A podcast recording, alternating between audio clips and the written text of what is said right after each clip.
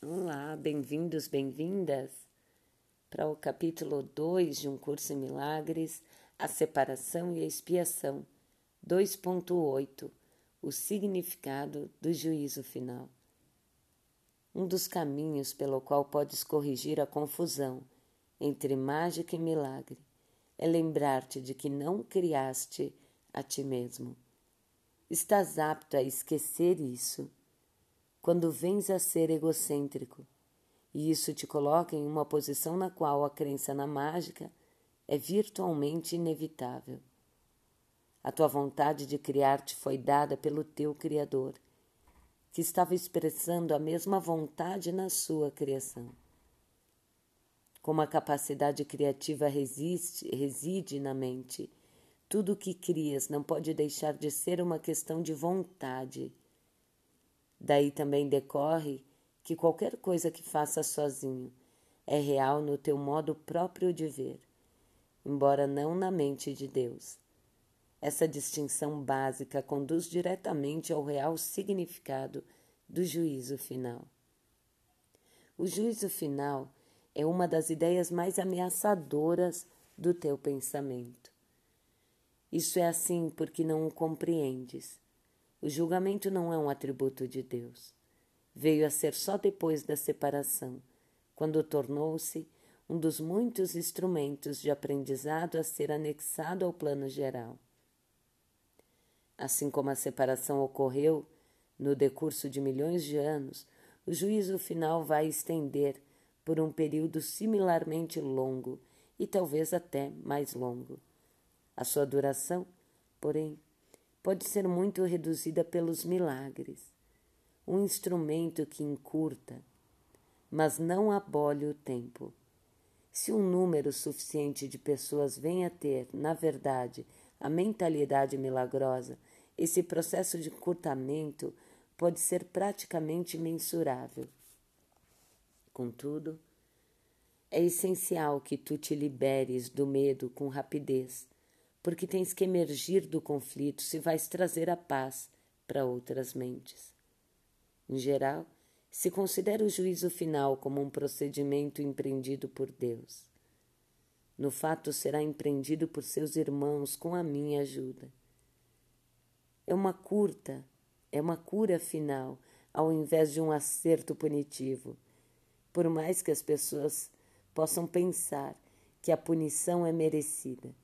A punição é um conceito totalmente oposto à mentalidade certa, e o objetivo do juízo final é restaurar em ti essa mesma mentalidade. O juízo final poderia ser chamado de um processo de avaliação certa. Simplesmente significa que todas as pessoas finalmente virão a compreender o que tem valor e o que não tem. Depois disso, a capacidade de escolher pode ser dirigida racionalmente, até que essa distinção seja feita. Porém, as oscilações entre a vontade livre e a vontade aprisionada não podem senão continuar. O primeiro passo para a liberdade envolve uma seleção entre o falso e o verdadeiro. Esse é um processo de separação no sentido construtivo e reflete o verdadeiro significado do Apocalipse. Em última instância, todos olharão para suas próprias criações e escolherão preservar somente o que é bom, assim como o próprio Deus olhou para o que ele criou e soube que era bom.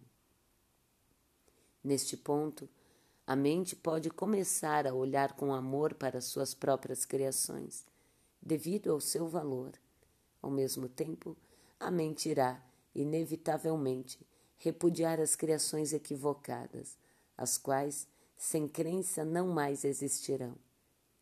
A expressão juízo final, entre aspas, é assustadora, não só porque foi projetada para Deus, mas também por causa da oscilação entre final e morte, da associação entre final e morte. Esse é um exemplo claro da percepção invertida. Se o significado de juízo final é objetivamente examinado, fica bastante evidente que é, na realidade, um umbral da vida. Ninguém que viva no medo está realmente vivo. Não pode submeter a ti mesmo ao teu próprio juízo final, porque tu não és criação tua. Podes, todavia, aplicá-lo de modo significativo e a qualquer momento a tudo o que fizeste e reter na tua memória apenas o que é criativo e bom. Isso é o que a mentalidade certa não pode deixar de ditar-te. O propósito do tempo é unicamente dar-te tempo para conseguir esse julgamento. É o teu próprio julgamento perfeito das tuas próprias criações perfeitas. Quando tudo que retens é amável, não há razão para o medo permanecer contigo. Essa é a tua parte na expiação. Olá, olá, bem-vindos, bem-vindas mais uma vez para a gente agora uh, emergir sobre essa leitura do capítulo 2.8, o significado do juízo final tão bom a gente poder falar sobre isso. Eu sou Vera Lúcia Long e me coloco aqui com algumas reflexões, sempre aberta também a novas reflexões e novos entendimentos. Então, o juízo final é algo que, por muito tempo e ainda, amedronta muito a todos nós, né? Ah, pelo conceito de final, de morte que ele traz, né, de punição, de medo de ser punido num final, né? Medo da morte, que é o que a gente tem engendrado aí uh, nas nossas religiões e como a Bíblia tem sido compreendida, né? E ele diz que não é nada disso. Esse conceito de juízo final, ele precisa ser compreendido a partir desse espaço de luz que nos habita, né?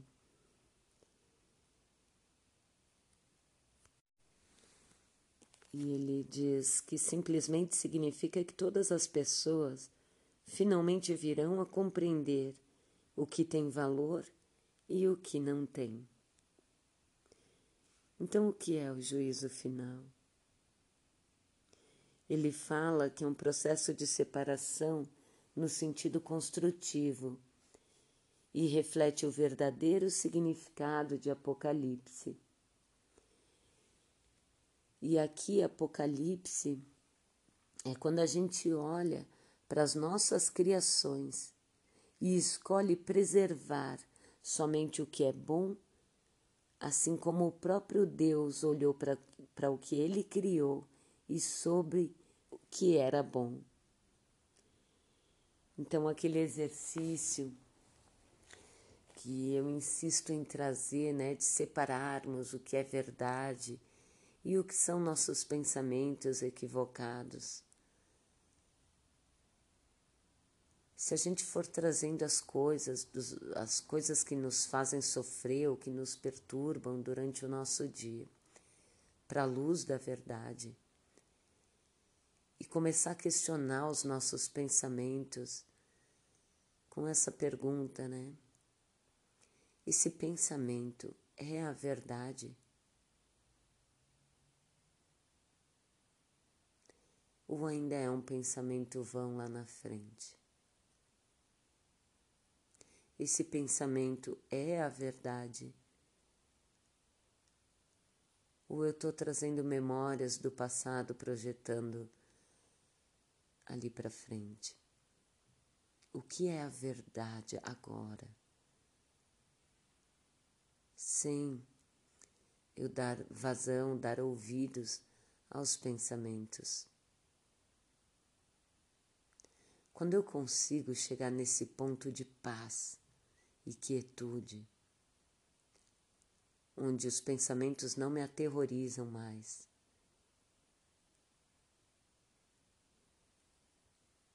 eu começo a criar pensamentos bons, porque eu me livro de memórias passadas, eu não trago uma bagagem, eu experimento só o que é. E estando presente só no que é, eu fico livre para amar. Eu deixo espaço livre para esse amor fluir através de mim. E aí está a minha escolha feita. Eu escolhi o amor agora e não o medo. Então, por isso que ele diz uh, que eu começo a preservar somente o que é bom, assim como o próprio Deus olhou para o que ele criou e soube que era bom. Nesse ponto, a mente pode começar a olhar com amor para as suas próprias criações, devido ao seu valor. Então, nesse mesmo ponto, ele diz que a mente vai inevitavelmente repudiar as criações equivocadas, as quais, sem crença, não mais existirão. Então, a partir desse ponto de quietude, em que eu cesso meus pensamentos amedrontadores, eu escolho só o que é, só o presente, só os fatos. Eu fico livre escolhendo o amor.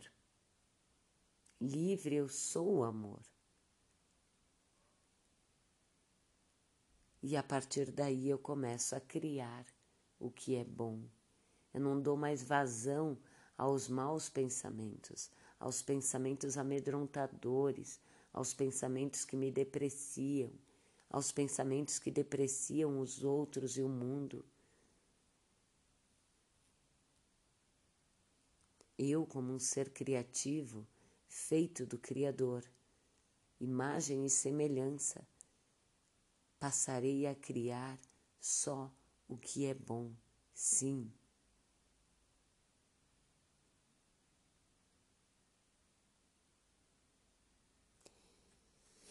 Agora, quando a gente ouve essas palavras, a gente pode entrar num caminho, numa linha. O ego tende a trazer isso pra gente, né? Que a gente começa, ai, isso não é bom, então eu tô criando errado. É, é, isso não é bom, tem alguma coisa errada, isso não funciona, isso não funciona comigo, é, isso é, é uma besteira, né? É um monte de coisa ruim tá me acontecendo. Ainda assim são os pensamentos. Ainda assim são os pensamentos.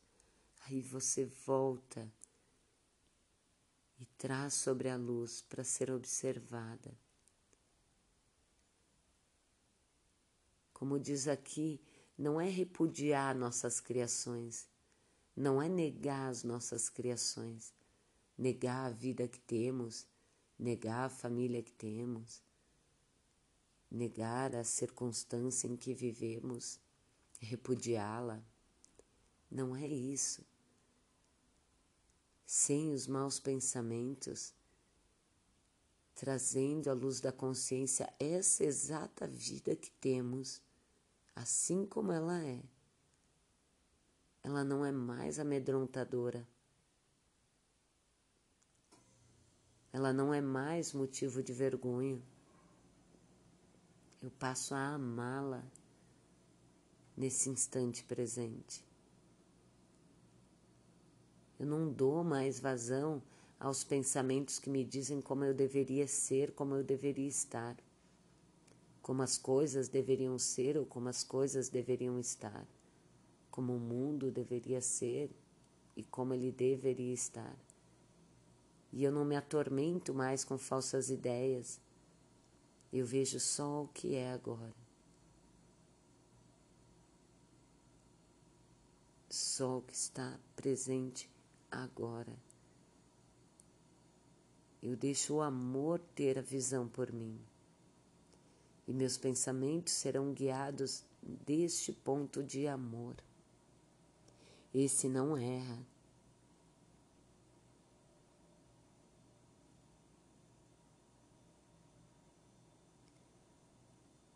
esse amor é que te dá o julgamento perfeito sobre as tuas criações perfeitas, como ele diz aqui, né?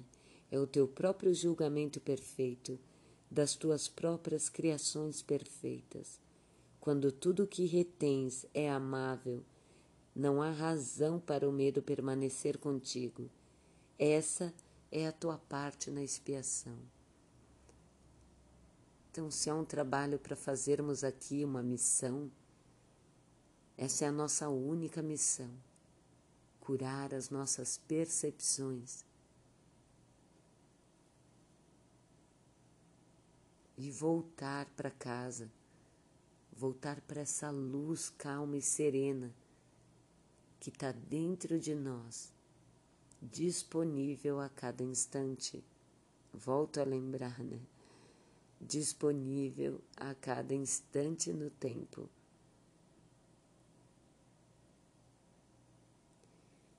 E na medida em que a gente vai praticando mais e mais, aproveitando cada situação diária para trazer sobre essa luz uma nova forma de ver, um novo olhar, um olhar amoroso, um olhar reto, né?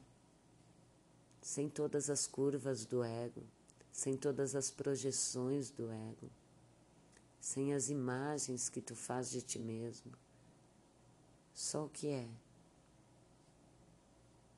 Esse é o nosso trabalho. É simples, mas é, de certa forma, trabalhoso, sim porque não há uma situação em que não possa ser aplicado, todas elas podem ser aplicadas. E mais e mais, até que se torne automático você estar na presença do amor. Você age automaticamente através do amor. Se torna. Ah, ah, a gente se coloca, eu gosto dessa frase que em algum lugar deste livro ainda vai dizer, né? É se colocar em segundo lugar para merecer o primeiro. Então eu dou um passo para trás dos meus pensamentos equivocados para observar sobre essa luz. E quando eu observo sobre essa luz, eu tomo posse. Eu sou o primeiro. Então, que a gente possa dar um, pra, um passo para trás toda vez que os nossos pensamentos estiverem engendrando pensamentos amedrontadores.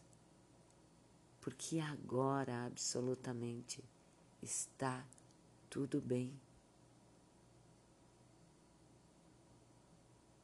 Eu não sei onde você está, mas nesse exato momento, sem os pensamentos de pressa, sem os pensamentos do que você deveria fazer, do resultado que de, do não fazer vai acontecer e de todas as voltas que o ego dá. Ainda tem um chão que te sustenta. Tu ainda está ali, inteiro, íntegro. Só por um instante no tempo. E é só esse instante que é preciso. É só um instante de clareza. Abriu esse espaço. Vai seguindo, segue adiante até a próxima oportunidade de reconhecer novamente que em cada instante ainda está seguro, ainda é quem observa. Tá legal? E tamo junto. Tamo junto porque é com todos nós, né? Não é um ou outro, somos todos. Então, um super abraço e até breve.